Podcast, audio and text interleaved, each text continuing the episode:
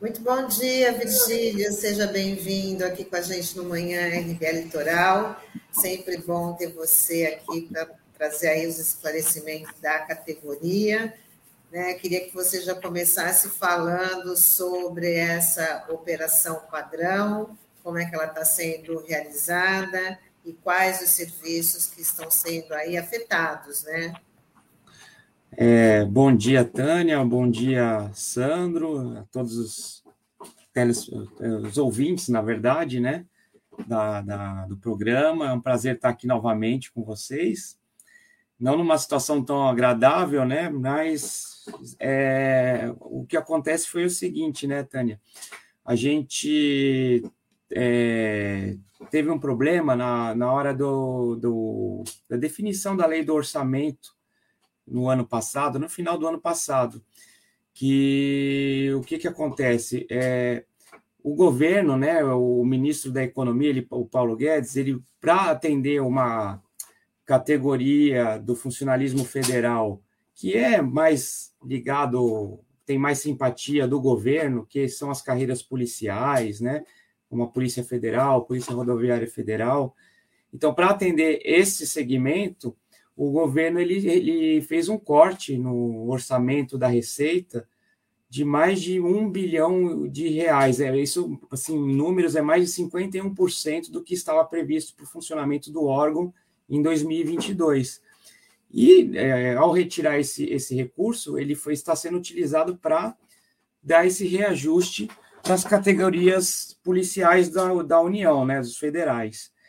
É, é, e além disso, é, o governo que está, nós estamos desde 2017, é, a gente tem um acordo que foi assinado ainda lá no governo Dilma, né, em 2016, e aí foi fruto desse acordo foi publicada uma lei, que é a 13464 de 2017, que implementaria uma gratificação variável para as atividades da, da, do auditor fiscal na Receita. E isso tá, vem ao longo dos, dos, anos, passou por todo o governo Temer, agora três anos do governo Bolsonaro, a gente tentando é, negociar para concretizar esse acordo, né, que nunca, nunca foi cumprido.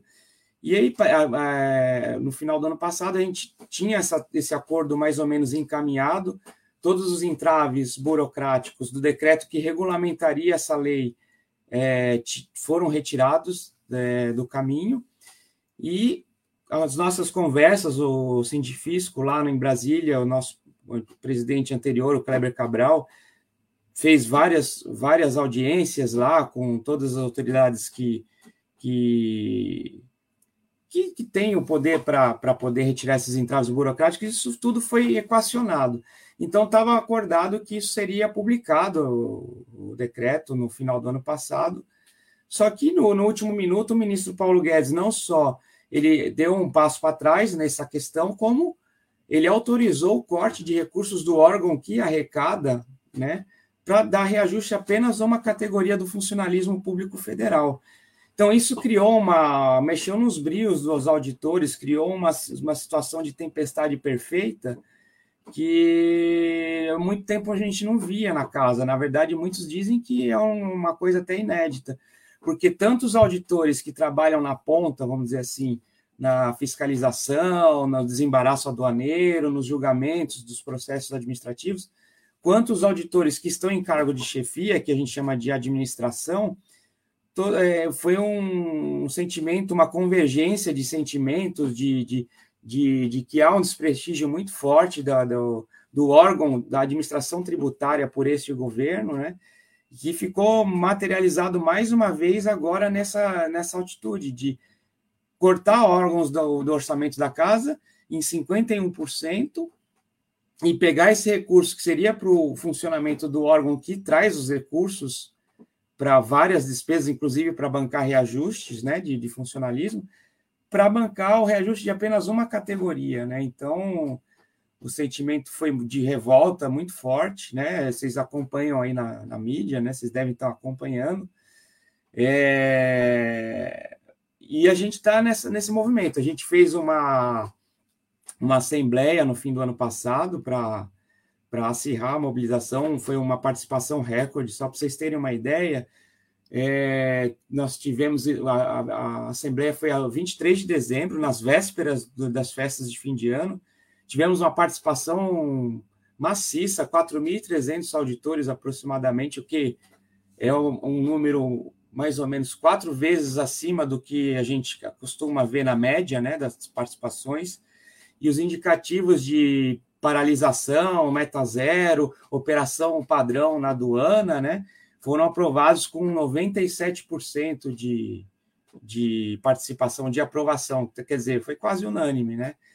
Então a gente está demonstrando para o governo que a, a, gente chegou num limite, né, de, de, de, de de, de, aceitação desse quadro de desvalorização do, do, do, do órgão, do, do, cargo de auditor mesmo, né? Que a gente sabe que que a administração tributária é um órgão fundamental para o funcionamento do Estado. Somos nós, né? O nosso trabalho, a gente sabe que é um trabalho que a maioria, quase todo mundo não gosta de pagar imposto, não é verdade? Mas a gente precisa ter um órgão que, que induza as pessoas a pagar imposto, justamente porque são esses recursos que depois vão ser utilizados no, no investimento no SUS, né? na medicação que o SUS distribui para a população, né? na educação, numa escola pública que tenha qualidade. Isso não vem de graça, isso vem do, do pagamento de impostos, do, do, do, recolhimento de impostos. E que se não tiver um órgão de arrecadação forte que induza as pessoas a pagarem o imposto, né? A gente sabe que a arrecadação começa a cair ao longo do tempo e não vai ter recurso para SUS, não vai ter recurso para educação, não vai ter recurso para o saneamento básico e não vai ter recurso para reajuste salarial de categoria alguma. Então, é, é, contra toda, é toda essa conjuntura que a gente está brigando, a gente está tentando colocar essa questão para a população, que embora nosso trabalho seja visto dessa forma que as pessoas não gostam de imposto, mas o imposto é uma expressão de cidadania, né? É, reverte em serviços públicos depois, né?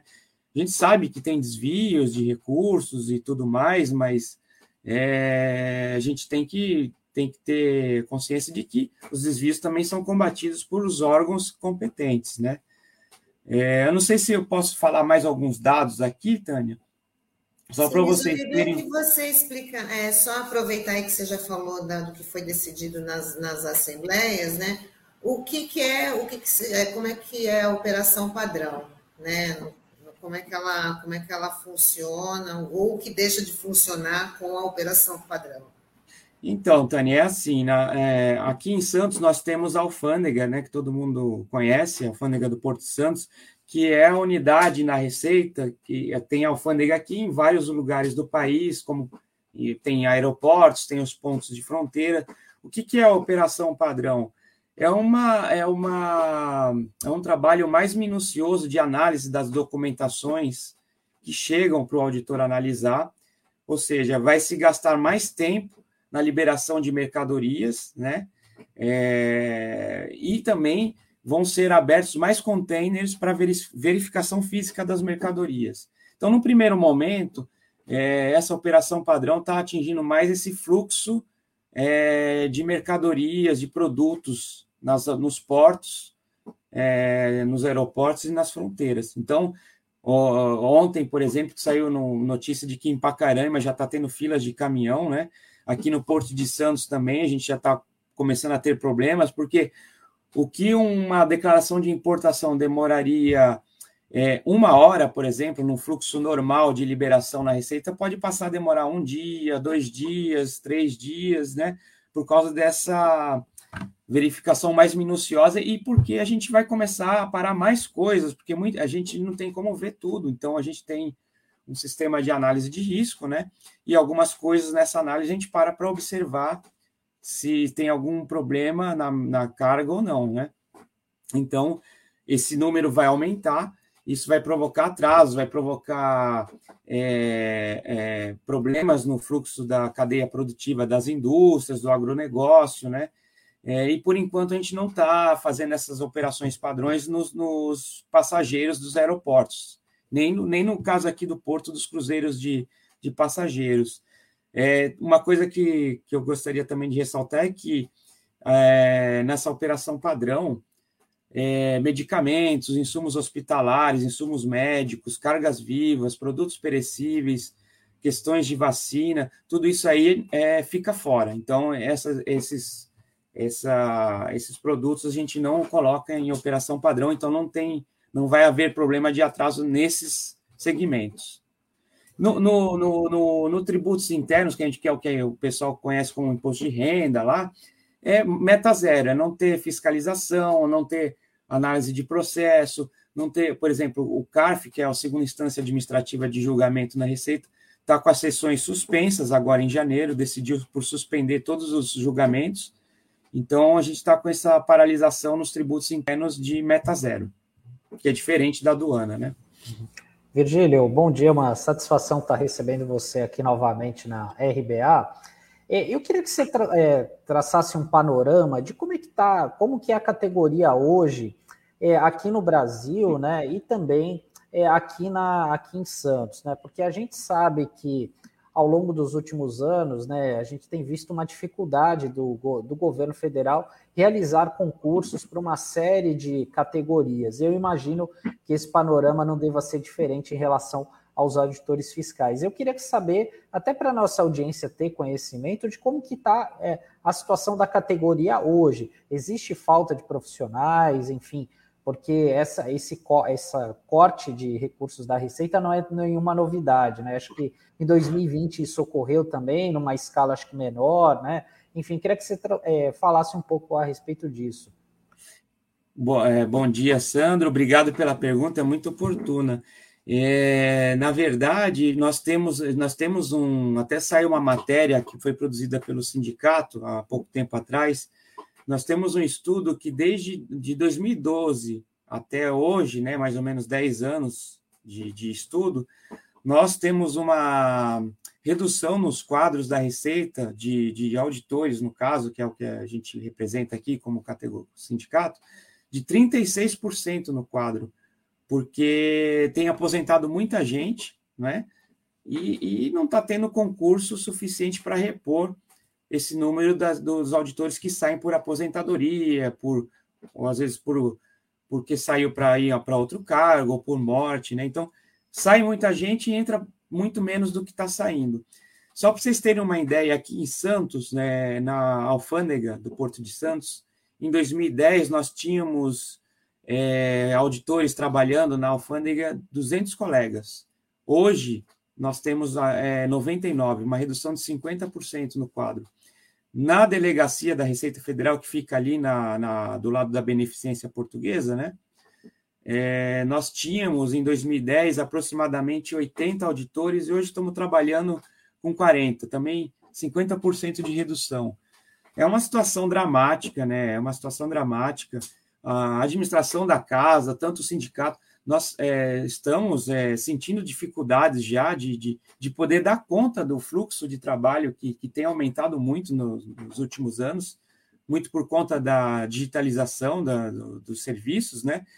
E, e, é claro, a gente também, é, também tem que colocar aqui que a Receita fez um investimento ao longo desse tempo todo muito grande em, em informática, em tecnologia da informação. Hoje, por exemplo, não existe processo em papel mais na Receita. A gente trabalha com todos os processos no formato eletrônico, certo? Então, os sistemas são muito robustos e a gente tem procurado melhorar ó, muito essa parte de sistema, porque é isso que faz com que as pessoas se sintam compelidas a pagar o tributo, ou no comércio exterior a gente consiga fazer apreensões recordes de, de drogas que a gente acompanha é, aqui no Porto de Santos, por exemplo, né? É, é um trabalho que também começa, a gente sim, a gente aumentou muito a produtividade com investimentos é, em sistemas, em tecnologia da informação, em treinamentos. Só que a redução de quadros está chegando no limite que, por mais que a gente evolua a nossa produtividade em sistemas, a gente está no limite que não, não está dando mais, entendeu? Então, realmente falta concurso público A gente sente também esse desprestígio, a gente não tem concurso na casa desde 2014, já vão seis, sete anos, né? É, oito anos, na verdade, já, já estamos indo para o oitavo ano sem concurso na Receita, é, o que mostra que há um descompromisso é, do governo em prestigiar o órgão, um dos fundamentais para o funcionamento de um Estado de, de, de democrático de direito, que é o órgão que traz o recurso para fomentar as políticas públicas. Então, você tem toda a razão, a gente está sentindo muito é, é, o peso dessa falta de pessoal aqui na Receita, embora tenhamos investido muito. E curioso que é, o governo, ao cortar 1,2 bilhões, que é 51% do orçamento, metade desse corte, 600 milhões, foi na área de tecnologia da informação, que é a área de informática, que, que, que trata de sistemas, né? Ou seja, o governo está mutilando, amputando a Receita Federal, tanto no ponto de falta de pessoal e agora na, na questão do sistema, é, praticamente inviabilizando o órgão para 2022. Então, é, realmente é uma situação dramática que vive a Receita Federal para esse ano, se mantiver esse corte no orçamento. Virgílio, você já tem algum. Como é que estão assim as negociações? Alguém do governo é, federal já assinou para uma possível discussão? E eu queria também que você explicasse, porque no início da, dessa operação, a gente é, é, ficou sabendo da insatisfação da categoria, né, com, com toda a razão, com a entrega de cargos. Então, as notícias foram né, cargos, é, é, pessoal da Receita Federal entrega os cargos de chefia. O que, que isso quer dizer? Porque que, para quem não entende, pensa que as pessoas estão ali se demitindo. Né? Entregamos o cargo de chefia, mas o que, que, que, que isso quer dizer? E se tem aí algum aceno, alguma, algum diálogo com alguém do, do governo federal para poder aí dar um basta nessa, nessa operação? É, então, Tânia, é, na verdade, essa entrega de cargos, é, o que, que acontece? Na Receita Federal, a gente tem é uma estrutura burocrática, né, que tem uma hierarquia. Então, tem alguns cargos de administração, de, de gerência, né, no, no, no órgão. E esses cargos são praticamente todos ocupados por servidores de carreira, que são os auditores fiscais e tem também os analistas tributários que ocupam alguns cargos, que é, outra, é outro cargo que, que trabalha na Receita. O que acontece? A gente tem o um número, é, eu estou com o número aqui, o último número que a gente tem, que até ontem, mais ou menos, aproximadamente 1.300 colegas auditores fiscais entregaram seus cargos é, de chefia, colocaram à disposição do órgão, né, é, para serem exonerados. O que, que acontece? Essa entrega de cargos é, é, uma exoneração, uma demissão, né? uma linguagem mais acessível, é, uma, é, é colocar à disposição o cargo de gerência administrativa do órgão. Então, por exemplo, a gente tem o delegado da Receita, que é o chefe da unidade do órgão, né? É, esse chefe da unidade, ele, ele coloquei aqui em Santos, tanto o chefe da unidade do, da Receita quanto da alfândega colocaram à disposição, e os chefes, a maioria abaixo deles também. Então, na verdade, a Receita fica sem controle gerencial de nada. Então, por exemplo, um chefe que precisa distribuir declarações de importação para os auditores verificar no desembaraço aduaneiro aqui em Santos. Ele entregando o cargo, ele não vai distribuir, ele vai passar para o chefe acima. Se o chefe acima entrega, ele vai passar para cima, vai para a superintendência, que é uma chefia regional. Então, assim, no nível que a gente está hoje, a gente tem entregas em todas as chefias de unidades e os níveis regionais, que são as superintendências, ainda não. É, então, o que, que vai acontecer? Vai gerar um caos administrativo, já está gerando esse impacto, né? Então, tudo vai acabar parando, gerencialmente falando, na mão dos superintendentes, que são esses gestores regionais. Aqui no estado de São Paulo existe o superintendente da oitava região fiscal, que é a região que engloba o estado de São Paulo, né? Isso vai provocar um caos administrativo, vai provocar uma bateção de cabeça, isso vai provocar atrasos nos trabalhos, porque é, até você. E, e, na verdade, o que foi também é, é, aprovado em Assembleia?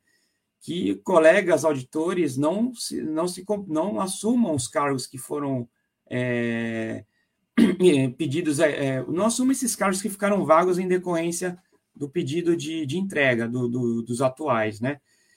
Até que o governo resolva o problema. Então, é uma situação que vai ficar difícil na casa, a casa vai ficar meio que ingovernável por um período até o governo sinalizar alguma solução né, no horizonte e vai gerar esse caos. E, e, é, a gente vai ficar um pouco sem controle, meio no escuro, sem controle gerencial do, do, do, dos trabalhos, né? E, e quanto à conversa com o governo, o que a gente sabe é o seguinte, que o governo, depois do, do, do do nosso, do nosso movimento aí na imprensa que aconteceu, da Operação Padrão, que já estão sentindo, por exemplo, o governador lá de Roraima já, já pediu audiência com, com o governo para tratar do assunto, porque lá a fila de caminhão está muito extensa, né, por causa da Operação Padrão na aduana. E o governo ele, ele, tem, ele tem, tem falado o seguinte: o secretário, inclusive, teve reunião ontem com o sindicato, o secretário da Receita, e, e, o secretário passou o seguinte: que o governo entende que o, o, o corte no orçamento e a publicação da regulamentação da, do, da gratificação variável só pode ser feita após a sanção presidencial, que, que tem até a data limite de 21 de janeiro para ocorrer. Nós entendemos que não, que o, o decreto já está pronto, já passou por todas as avaliações é, jurídicas e burocráticas e está na mesa do presidente para ele assinar. Se ele quiser e tiver vontade política, ele resolve essa, essa situação da noite para o dia. É, tanto na questão da gratificação, quanto no, no retorno dos recursos do, do, do, orçamento da Receita. Agora, o governo, não, não sei por que, não tenta resolver isso de forma mais rápida possível, porque é uma situação que vai, vai, vai virar uma bola de neve, cada dia vai piorar vai piorando, porque a operação padrão começa pequena e daqui a pouco começa a ficar grande. Porque a receita é como um transatlântico, né? Ela não para de uma vez só. É, é muito grande. Então, na, na, aduana, as filas de caminhões, os atrasos nas liberações da mercadoria vão se avolumando, e na parte de tributos internos, a arrecadação vai começar a cair. Ao longo do. Quanto mais tempo demorar para solucionar o problema, maior o problema vai se tornar. Isso é que a gente está tentando alertar o governo.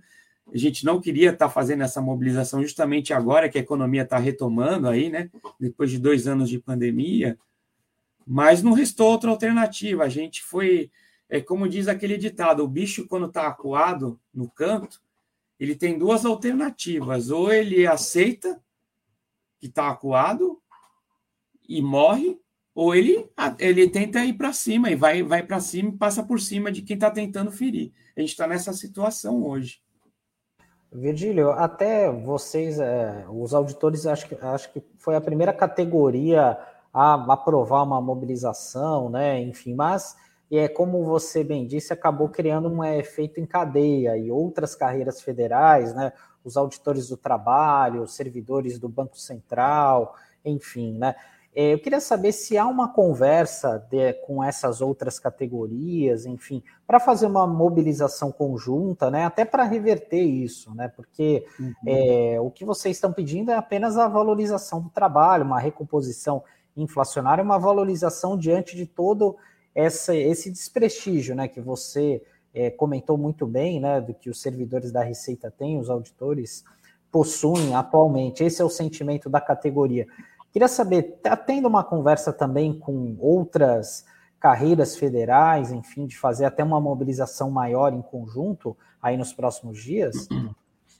É, então, Sandro, é, só, só, só para deixar claro, a gente, tá, a gente só está, além de, de, de, tentar voltar o, o recurso por orçamento da Receita, a gente está em conversas há mais de cinco anos para tentar implementar um acordo que o governo mesmo assinou com a gente lá em 2016 e até hoje não cumpriu, que é justamente é, regulamentar essa gratificação variável, que já está até prevista em lei, que é uma lei lá de 2017 que até hoje não foi regulamentado. Quanto a essa questão das outras categorias, nós, no sindicato, né, nós participamos do fórum do FONACAT, que é o Fórum das, do, Nacional das Carreiras de, do, Típicas de Estado do, da União, e lá a gente, a gente percebe que sim, há essa movimentação, muito em decorrência do, do barulho que, que a mobilização do, da Receita fez, né? E está marcado para o dia 18 um dia de paralisação nacional de todas as carreiras que integram o FONACAT, né? É, porque o que acontece? É, o governo foi muito, talvez, inábil politicamente falando, de, de querer conceder o reajuste apenas para um, um segmento do funcionalismo federal, em detrimento de todos os outros, né? Era óbvio que isso ia despertar algum tipo de reação dos, das demais categorias. Então, começou com a gente, porque não só é, é, o governo botou na gaveta um acordo que ele mesmo já estava fazendo com a gente, que era é, atender a nossa acordo, não é nem acordo salarial, é acordo de regulamentação de uma lei lá de 2017, como retirou recurso do órgão, né? E as outras categorias também. Então, era óbvio que isso iria acontecer. Então, para o dia 18, uh, todas as, as carreiras típicas de estado, de estado que fazem parte do FONACAT estão prevendo uma paralisação nacional no dia 18, e a tendência é que isso, esses movimentos comecem a se avolumar, né?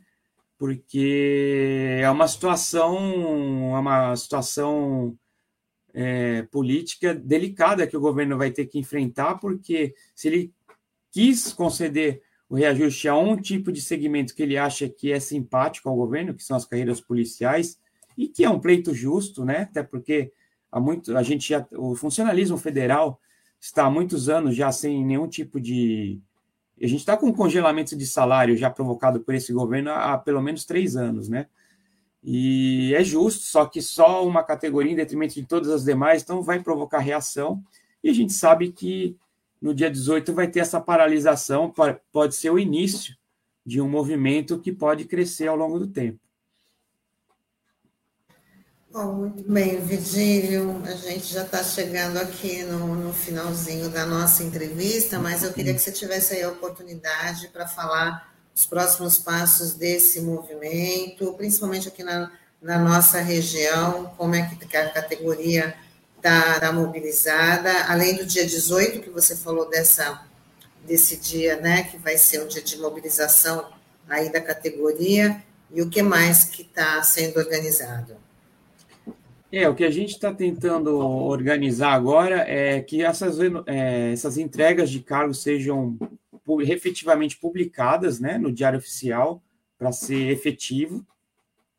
E aí é, é, o órgão realmente vai, vai, vai gerar um caos administrativo dentro do órgão. A, a, a, os próximos dias é de manutenção da operação padrão na aduana e, e meta zero nos tributos internos, né? E a tendência é essa situação ir se agravando quanto mais tempo o governo demorar em resolver essa situação. Então, o que a gente gostaria é que o governo se sensibilizasse, o ministro da Economia, Paulo Guedes, olhasse com mais respeito o órgão que está sobre o comando dele, que é a administração tributária, que é um dos mais importantes né, da estrutura do Estado.